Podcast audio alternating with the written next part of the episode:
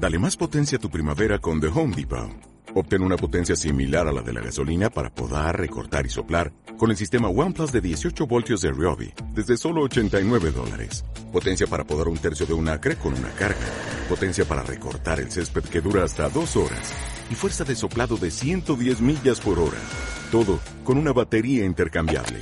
Llévate el sistema inalámbrico OnePlus de 18 voltios de Ryobi. Solo en The Home Depot. Haces más. Logras más.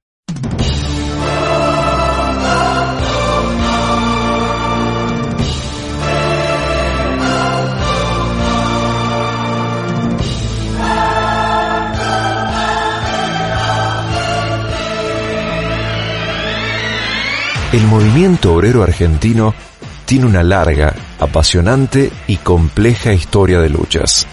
Fue iniciado poco después de la mitad del siglo XIX, tanto por la comunidad de obreros afroargentinos como por grupos socialistas y anarquistas llegados en la gran inmigración europea.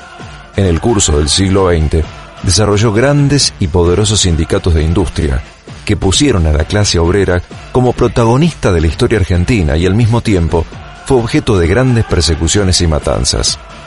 Desde fines del siglo XX, la globalización ha afectado al movimiento obrero argentino e impulsado nuevas iniciativas y debates con el fin de reorganizarse para enfrentar los nuevos desafíos que tienen los trabajadores en el siglo XXI.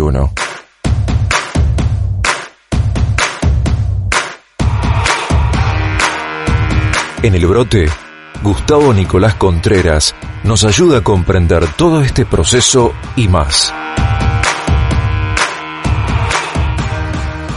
Como bien escuchábamos, Javier, estamos dentro del bloque del movimiento obrero. En movimiento, ¿eh? porque aunque parezca que estamos acá sentados y acomodados y todo, este, la cuestión es dinámica. Tan dinámica como la columna del compañero Gustavo Contreras. ¿Cómo estás? Bien, bien, bien. ¿Bien? ¿Cómo andan ustedes? Bien, se te ve así con un semblante alegre, contentoso. Sí, sí, estoy contento de venir acá al brote a hablar del movimiento obrero, así que, ¿qué más? Bueno, ¿qué toca hoy?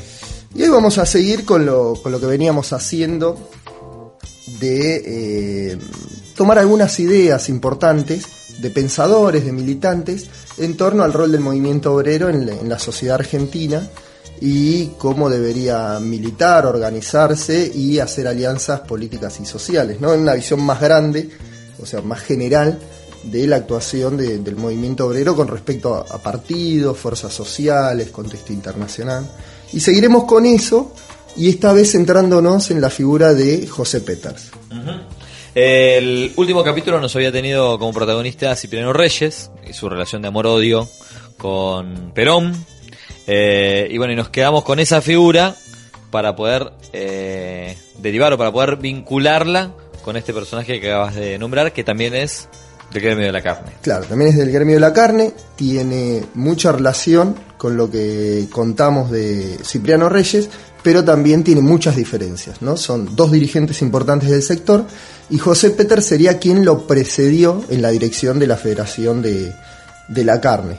Recuerdo de columnas anteriores tuyas, creo que incluso del año pasado, en, las que queda claro que el gremio de la carne en épocas fundacionales para las organizaciones gremiales, por lo menos las modernas o con la conformación que le conocemos actualmente, eh, fueron como... eh, no sé si decir ejemplos, porque tal vez no es la palabra que más le haya, pero como iniciadoras, como puntas de lanza, como que eh, fueron las que comenzaron a darle forma organizada a, a los gremios. ¿Está bien eso?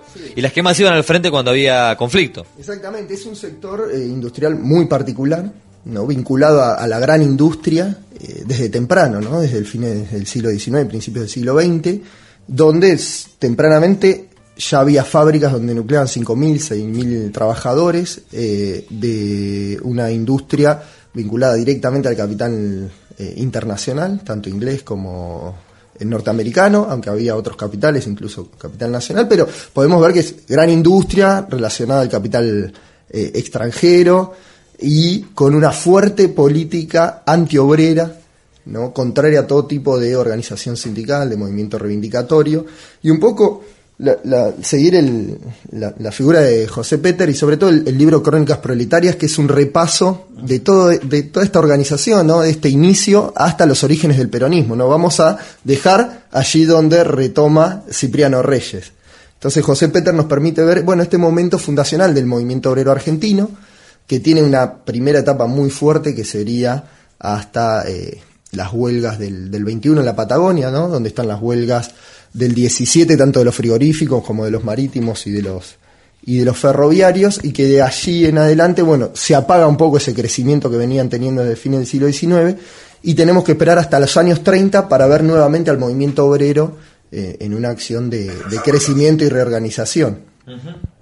Entonces, un poco la idea era retomar a la figura de Peter para ver la militancia comunista y para ver cómo un sindicalista se puede convertir también en un eh, intelectual. ¿no? Tenemos acá un, caso muy parecido al de Cipriano Reyes, donde escriben eh, libros, dan conferencias y toda esa experiencia logran eh, clarificarla en algunos conceptos que ellos mismos dicen, ¿no? Tratan de darlos para las generaciones que vienen. Se me ocurre este, pensar ahora si son primero militantes de una ideología que la llevan a su ámbito laboral o, o es al revés la dinámica y, y primero organizan a los trabajadores y en el, con- en el proceso de esa organización le, le tiñen de una ideología. ¿Se entiende lo que quiero? Perfecto, me parece que la pregunta está eh, muy acertada y sobre todo me parece que viene bien para eh, romper ciertos ciertos mitos, ¿no? Digo, porque se en la piensa- actualidad uno dice, bueno, ¿dónde está Moya- Moyano hoy?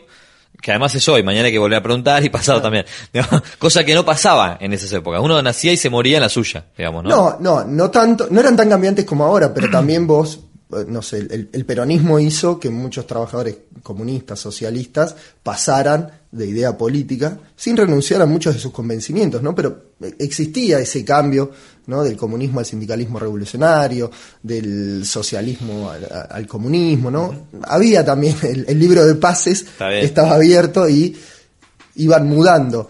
Sin embargo, el, el caso de Peters, bueno, fue comunista eh, siempre. Lo que podemos ver es que el Partido Comunista fue cambiando también, y entonces no es lo mismo el periodo donde postulan el clase contra clase al periodo que se abre en 1936, donde impulsan los frentes populares. ¿no? En el primero era el proletariado contra la burguesía, y en, el, en la idea de frentes populares son las fuerzas progresistas contra el fascismo. Entonces ahí el Partido Comunista en el año 36 dice, bueno, hay que ver, hay ciertos partidos burgueses progresistas con los que tenemos pode- podemos tener buenas relaciones, con algunos intelectuales de ideas avanzadas, con profesionales que no sean reaccionarios, porque el enemigo es el fascismo ahora, no es la burguesía. Entonces, bueno, esos cambios también se dan y, y es, y es- es interesante ver cómo estas figuras que vienen del movimiento obrero se van adecuando y van cambiando y cómo reaccionan ante, el peronismo que fue el gran cimbronazo en la identidad política de los trabajadores. Pero respecto a lo que vos decías, Javier, eh, esto de, bueno, son primeros militantes eh, políticos e intelectuales y después van al movimiento obrero a desarrollar esa idea o se da al revés. Bueno, hay de los dos caminos. El caso de Peter es interesante por varias cosas. La primera es que él, primero es un obrero, viene, él es de Entre Ríos, en un viaje, él trabajaba en estancia, en carnicería, según lo que cuenta, y en un viaje por la ventanilla del tren vio- ve un monstruo gigante con luces, mucha gente alrededor y pregunta, ¿qué es eso? Se le conté un frigorífico, nunca viste, ¿no? Así como diciendo, "Ah, es obvio, así, desde acá. Y dice que queda fascinado, entonces vuelve y quiere trabajar ahí.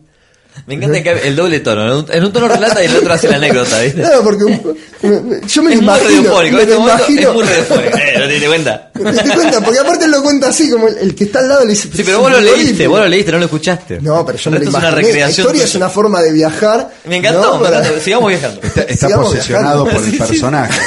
Si las cámaras eh, tomaran el primer plano en este momento, Eh, ¿te diste la, cuenta? la audiencia es claro, eh, Fierita, eh, ¿de, de dónde saliste? ¿Qué tupper saliste? Es que vi hasta el del tren.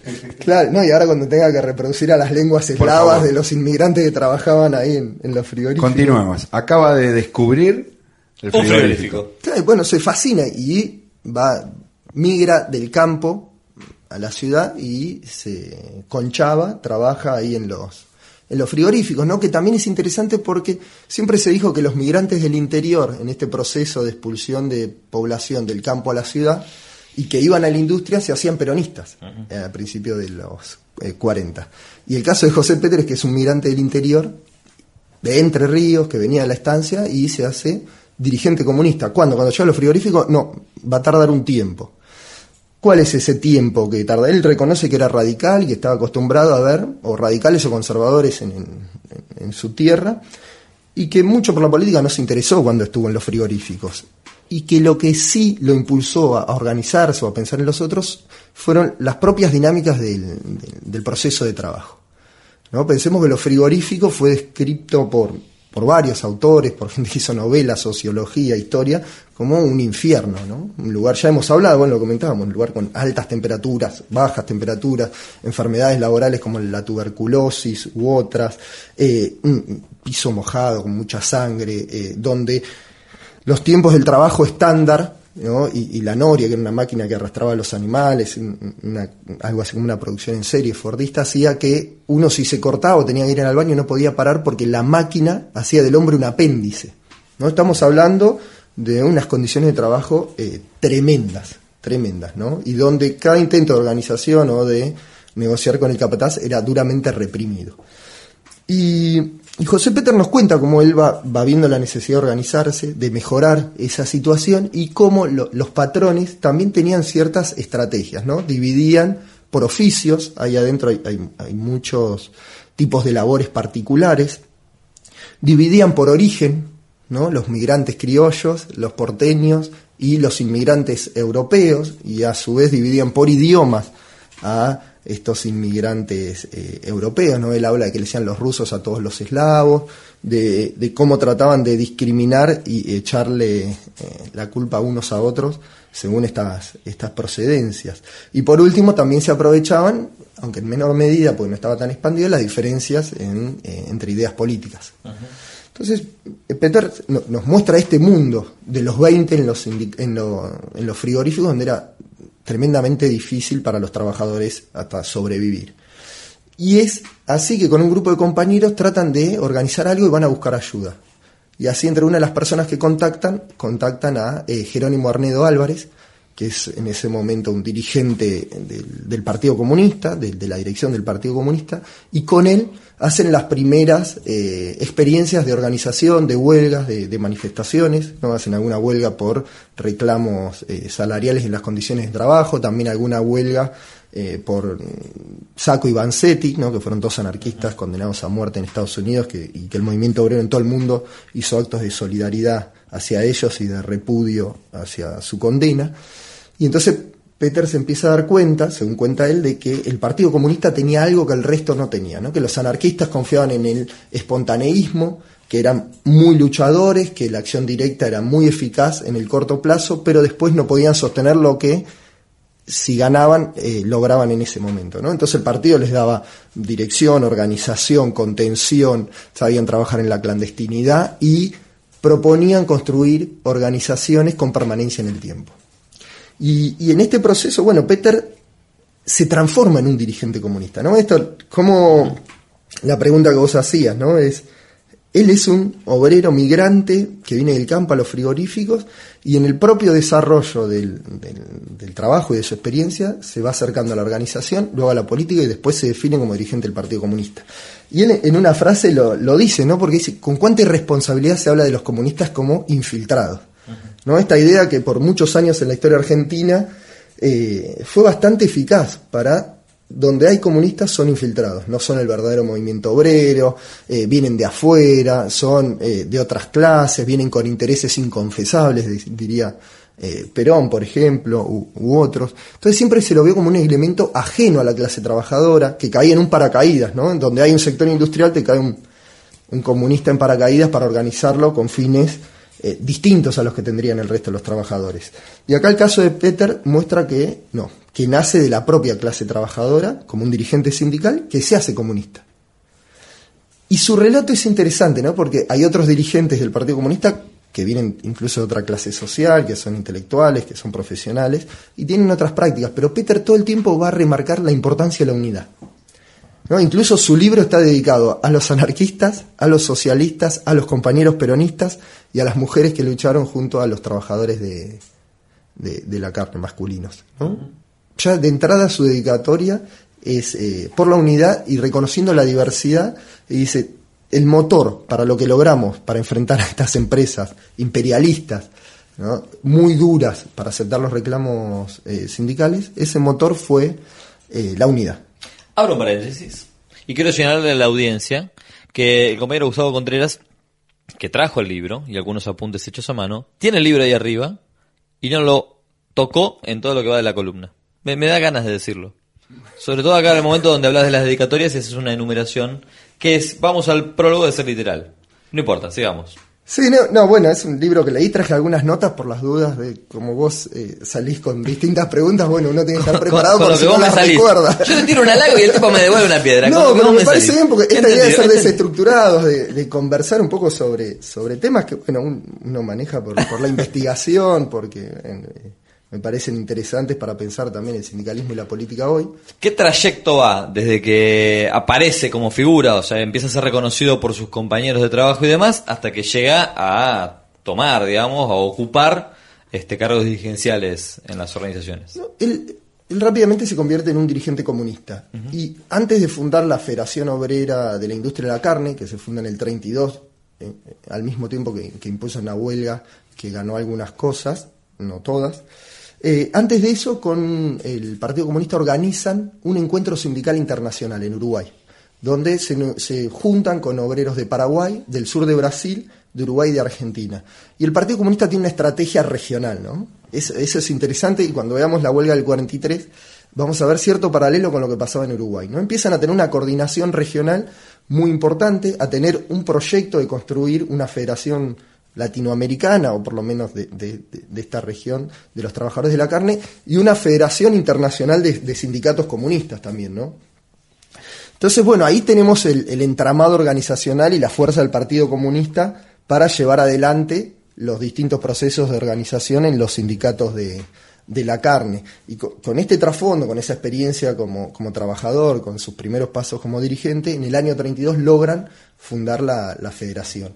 En un proceso en el cual el Partido Comunista trata de imponer, y lo logra luego, un modelo sindical distinto al que venían trayendo las distintas corrientes políticos sindicales anteriores. ¿No? Esto es sindicatos único por rama industrial, donde los oficios son subsumidos en la organización de la rama. O sea, en la carne ya no habría eh, guincheros, matarifes, sino que habría todos trabajadores de la carne, incluyendo las diferentes especialidades.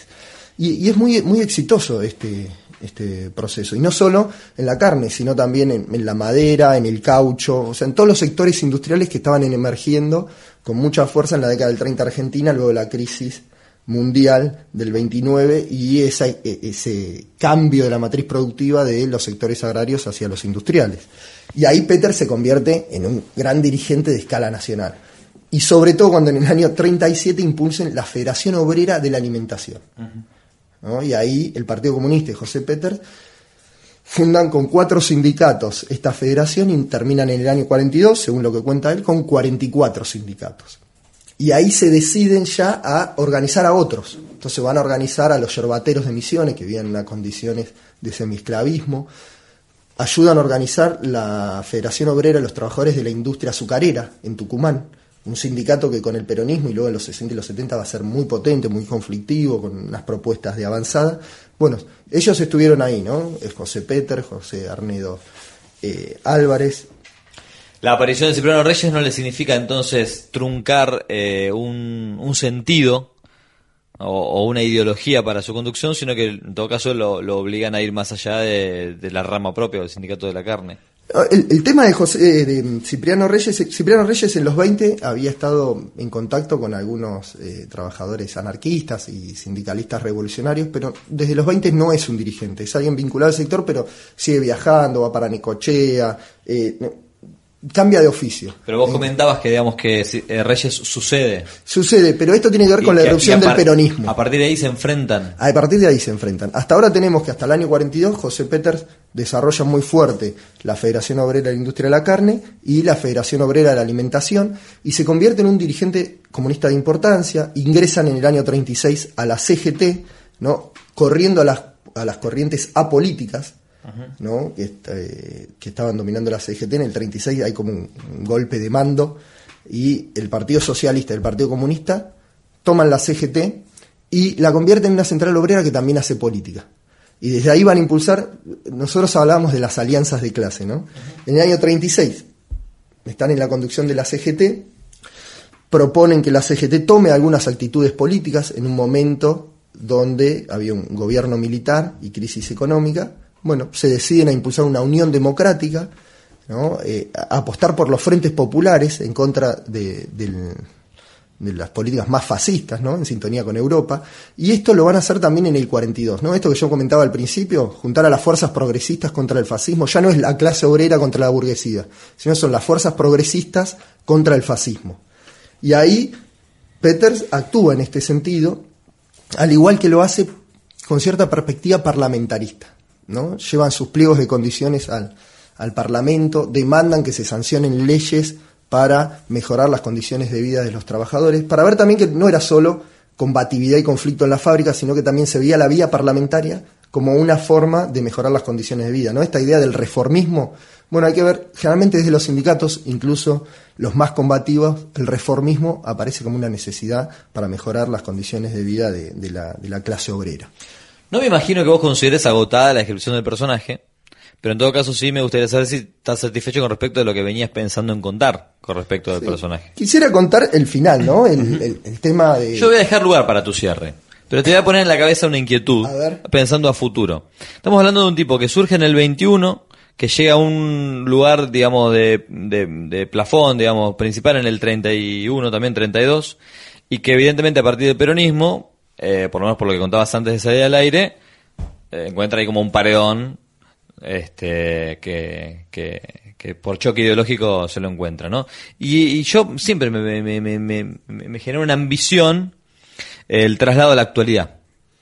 Eh, y entonces digo, bueno, con 10 años de trayectoria, entre que uno es un trabajador que viene del interior y que termina estando al frente de la central de los trabajadores argentinos, digamos, de, de la época, ¿no? No quiero, estoy diciendo equivalente a la CTA. Eh, ¿qué, ¿Qué vamos a recordar de los dirigentes gremiales de hoy, dentro de 50 años o 70? Eh, ¿Por qué eh, los historiadores, digamos, eh, encuentran tantas co- cosas valiosas allá atrás, digamos, eh, y necesariamente tenemos que estar volviendo para ponerlas como modelo y para ponerlas sí o sí en términos de comparación que terminan, eh, por lo menos a mi gusto, ¿no? Sugiriéndole a muchos dirigentes de hoy que se dediquen a otra cosa, que lo, lo dejo como una inquietud, digo, porque yo no creo que de la misma manera podamos hacer una reconstrucción como la que vos estás haciendo ahora sobre la década del 20 y del 30, sobre los tiempos actuales que estamos viviendo con respecto a nuestras dirigencias gremiales. ¿Entendés lo que quiero decir? Pero digo, no es para romper tu, tu No, no, relato. está- está- está- Cerremos, Peter, pero en algún momento agarrémoslo como un ejemplo, como el de la hace dos semanas o los anteriores y demás, y, y tratemos de, de ver qué, qué, perdón, no puedo redondear, que a mí me genera mucha preocupación. Te ayudo para redondear, Sí. Javier. Eh, creo que lo hay, eh, son muy pocos, pero están haciendo su trabajo con los compañeros, entonces no se hacen ver por los medios. Y por el otro lado, aquellos que no ayudan a sus trabajadores, a los compañeros a quien tiene que defender, están todo el día en el medio o tratando de ver cómo se enriquece personalmente. Eh. Ahora sí le doy pie a, Fern- a Gustavo para que concluya con, Peter, con Peters y este, nos vamos al tema que él proponga. Sí, está bien. No, no voy a tomar esa, Javier, que decías vos. Yo pienso que hay muchos dirigentes eh, valiosos, pero lo dejamos para una próxima. Yo quería comentarles cómo es el ocaso de Peters como dirigente sindical de la carne, ¿no? La irrupción del peronismo, no del peronismo, sino el golpe de Estado de 1943, viene con un eh, carácter fuertemente anticomunista. Entonces, el golpe fue el 3, el 6 ya estaba preso Peters. Los locales de la FOIC, la Federación Obrera de la Carne, fueron clausurados, los dirigentes perseguidos y fueron duramente reprimidos. ¿no? Y es el momento donde la represión del Estado a los comunistas y el guiño de Perón a los sindicatos autónomos donde militaba Cipriano Reyes dio lugar a esta alianza que prosperó. ¿Cómo terminaron dirimiendo del 43 al 46 los comunistas y Reyes? Bueno, muchas veces a los tiros, pero finalmente cuando los peronistas o los laboristas se terminan imponiendo, Peters con su grupo de trabajadores de la carne comunistas donan todos los bienes de la federación a la CGT, se retiran y se van a militar con sus compañeros peronistas, que aunque equivocados, eran eh, combativos, ¿no? Entonces es interesante ese final, ¿no? Y al final del libro, cuando cuenta esto, él sigue llamando a la unidad y reivindicando a estos peronistas combativos, a estos socialistas, anarquistas, que junto a los comunistas firmaron eh, páginas de oro en la historia del movimiento obrero eh, argentino. Ah, me encantó, me encantó, me encantó. Una, una canción. En honor a, a José Peter y a estos comunistas que militaron en la carne, me gustaría el tema de eh, Divididos, que es una versión de Atahualpa Yupanqui eh, del arriero. Ajá, la querés por divididos. La quiero por divididos porque me, me encanta cómo, cómo suena y nos gusta esta idea de, de la resignificación de algunas cosas. Y me parece que es un tema interesante para eh, también el sector de los frigoríficos, ¿no? Esa relación con lo, con lo propio y lo ajeno, ¿no? Y ese sufrimiento que cuenta Atahualpa en, en esa canción. Así que, nada. Agradecidos nosotros y supongo yo que los oyentes también. Nos encontramos en 15 días. Dale, nos vemos. thank you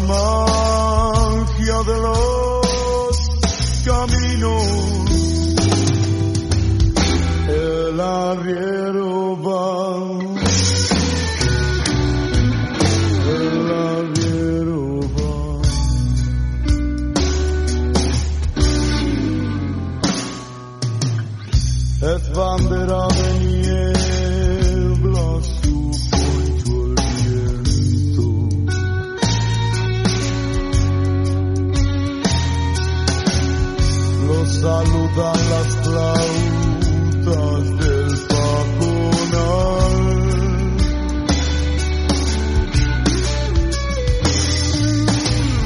Y apurando a la tropa